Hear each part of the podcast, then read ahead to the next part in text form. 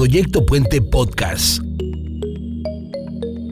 Una frontera es un lugar que al mismo tiempo une y separa a dos territorios, a dos sociedades. Una frontera es muchas veces límite, barrera, obstáculo, pero también es conexión, encuentro, enriquecimiento mutuo.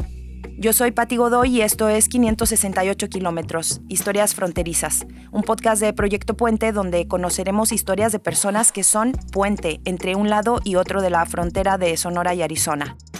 Dos regiones vecinas con una estrecha relación histórica, comercial y sociocultural que comparten un gran desierto y una extensa frontera de 568 kilómetros con muchas historias en común. ¿Nos acompañan?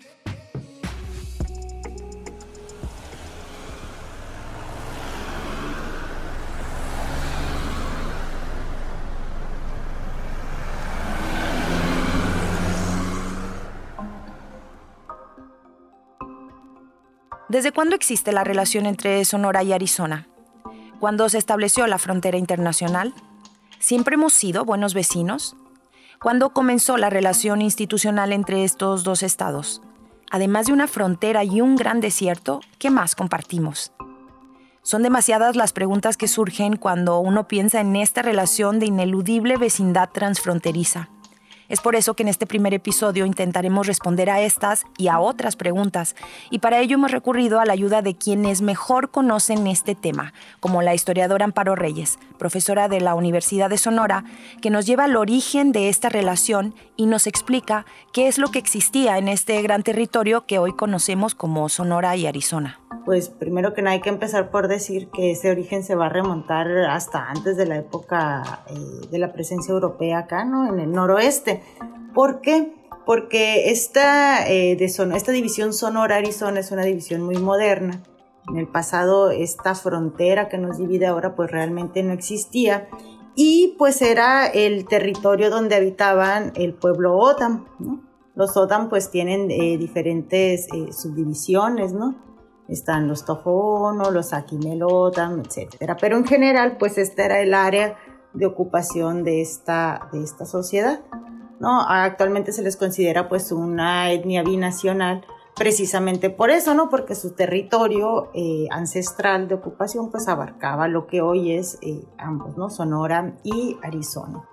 A la llegada de los europeos, ¿no? De los españoles a, a este territorio, pues eh, la Arizona, como le llamaron los españoles, pues continuaba siendo la porción norte de Sonora.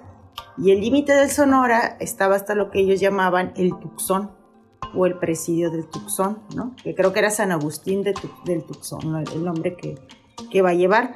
Hasta que ocurrió uno de los episodios más controversiales de nuestra historia, la llamada venta de la mesilla, que trastocó profundamente el devenir de esta región.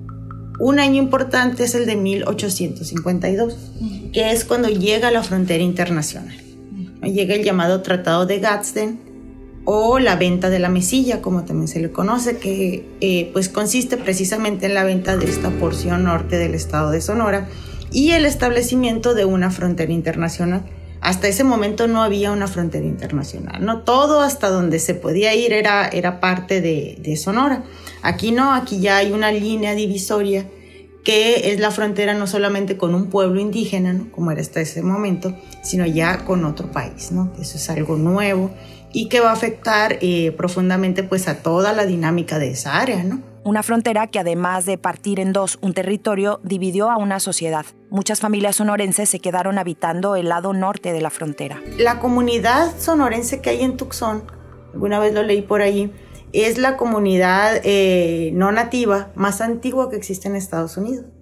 Es decir, eh, eh, los primeros europeos ¿no? o mestizos que van a llegar a Estados Unidos pues van a establecerse ahí en, en Tucson.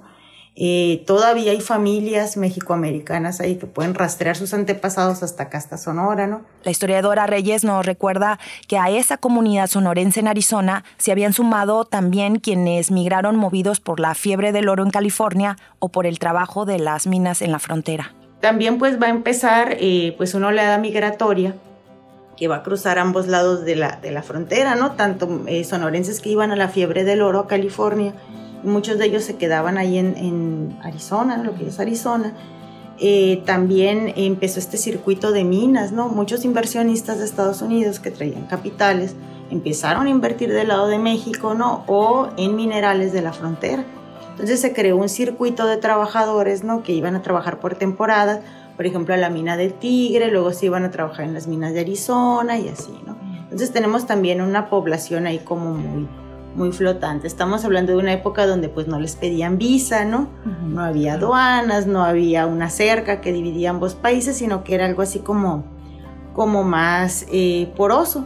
Muchos años después, ya con frontera, aduanas y restricciones mediante, los gobiernos de ambos estados deciden dar formalidad a algo que parece obvio entre vecinos, mantener un trato cordial de colaboración. David Figueroa, el actual representante del gobierno de Sonora en Arizona, nos habla del inicio de esta relación institucional entre estos dos estados. Recordemos que la frase que dio inicio a, esta relación ya más formal fue cuando el gobernador Obregón y el gobernador uh, Paul Fanny de acá de Arizona dijeron, si Dios nos hizo vecinos, seamos buenos vecinos. Fíjate qué curioso, ¿no? Así con esa frase así tan sencilla, tan básica, pero profunda a la vez, es como inicia, ¿sí? Inicia esta, esta relación hace más de 63 años, ¿sí? Y esta relación Sonora-Arizona, por cierto, Pati, es única en la frontera.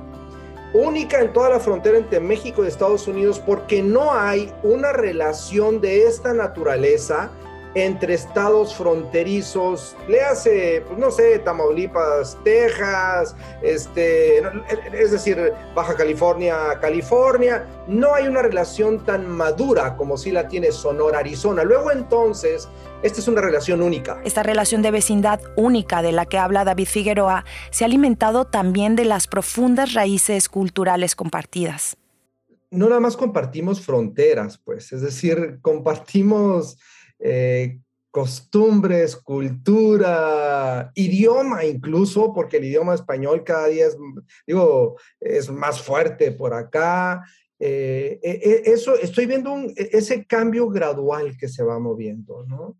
Eh, en lugares donde antes tú pensabas que hablar español era poco probable, hoy se habla español y hoy ves a a los norteamericanos este, haciendo un esfuerzo muy serio por hablar español también. Y, eso creo que refleja un poco lo que tú decías al principio, refleja que no nada más es el tema comercial, sino es un tema pues de convivencia, de, de desarrollo diario, ¿sí? de familias que están entrelazadas, que comparten proyectos conjuntamente, que hay una riqueza cultural, una riqueza de identidad de la región. Es decir, eh, va mucho más allá del intercambio, del intercambio económico, esta fortaleza que se tiene entre Sonora y Arizona. Para el actual cónsul de México en Tucson, el sonorense Rafael Barceló, los lazos familiares de un lado y otro de la frontera demuestran que cuando hablamos de relaciones humanas, esa línea divisoria es muchas veces imaginaria. Esas relaciones son primeramente familiares, porque muchas familias son binacionales, tienen una realidad, una existencia en ambos lados de la frontera y eso es algo innegable. Igualmente económicas por la gran cantidad de comercio que existe, eh, no solo entre los dos estados, sino a través de esos estados, comercio que proviene de otros lugares de México y va a los Estados Unidos o a la inversa pero sobre todo es la identificación cultural que tenemos como habitantes del mismo territorio. La mega región Sonora, Arizona es una realidad, es una realidad ecológica, es una realidad geográfica, pero es, como decía, sobre todo una realidad cultural. Y esa realidad cultural compartida data de hace mucho tiempo la historiadora Amparo Reyes nos cuenta que las publicaciones de principios del siglo XX ya dejaban constancia de ciertas similitudes en el estilo de vida entre estas dos regiones. Para las élites de aquí de, Sonora, por ejemplo, era muy importante mandar a sus hijos a estudiar a Estados Unidos, que aprendieran inglés, ¿no? que aprendieran las modas. Hay un reportaje, creo, de la revista National Geographic sobre los sonorenses de 1913, ¿no? Donde dicen que sus costumbres son muy parecidas a los de Estados Unidos, ¿no? Que en las casas de aquí pues se escucha el jazz, por ejemplo, que la gente está empezando a adoptar la moda, los automóviles, ¿no? Como que están muy compenetrados con la cultura de los Estados Unidos. Es innegable que esa compenetración de Sonora con Arizona sigue muy vigente y que más allá de las tensiones y paradojas que suceden en toda frontera, como vecinos nos necesitamos.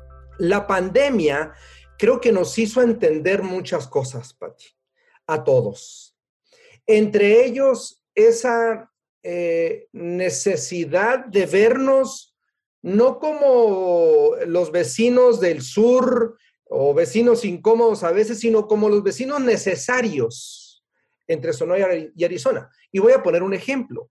Un ejemplo que puede graficar esto es muy bueno, es cómo ya hoy los norteamericanos en el Congreso Federal están pidiendo que la I-94, el famoso este permiso que tú tienes que sacar cuando cruzas más de 75 millas hacia el sur de, más, bien hacia el norte de, de Arizona, pues bueno, hoy ya es casi un hecho que eso se va a eliminar, es decir, para que se pueda cruzar por todo Arizona, visitar todo Arizona sin tener que ir por el famoso permiso I-94.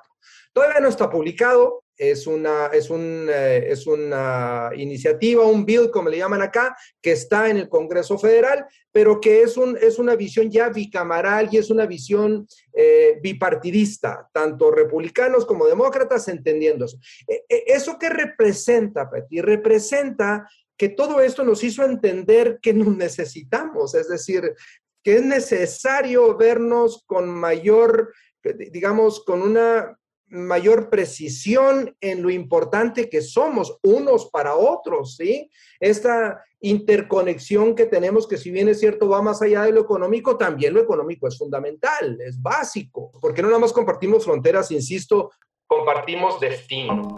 Un destino que se construye gracias a personas que tanto de un lado como del otro de la frontera levantan puentes y mantienen vivos los profundos lazos que nos unen. Con esas personas estaremos hablando a lo largo de este podcast. Cada semana les presentaremos una nueva historia.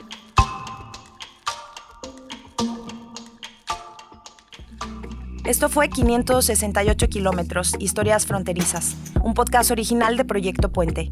Yo soy Pati Godoy y me he encargado de la dirección y el guion de este episodio.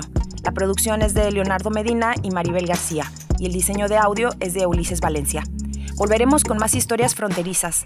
Búscanos en proyectopuente.com.mx o en la plataforma de podcast de tu preferencia. Nos escuchamos pronto.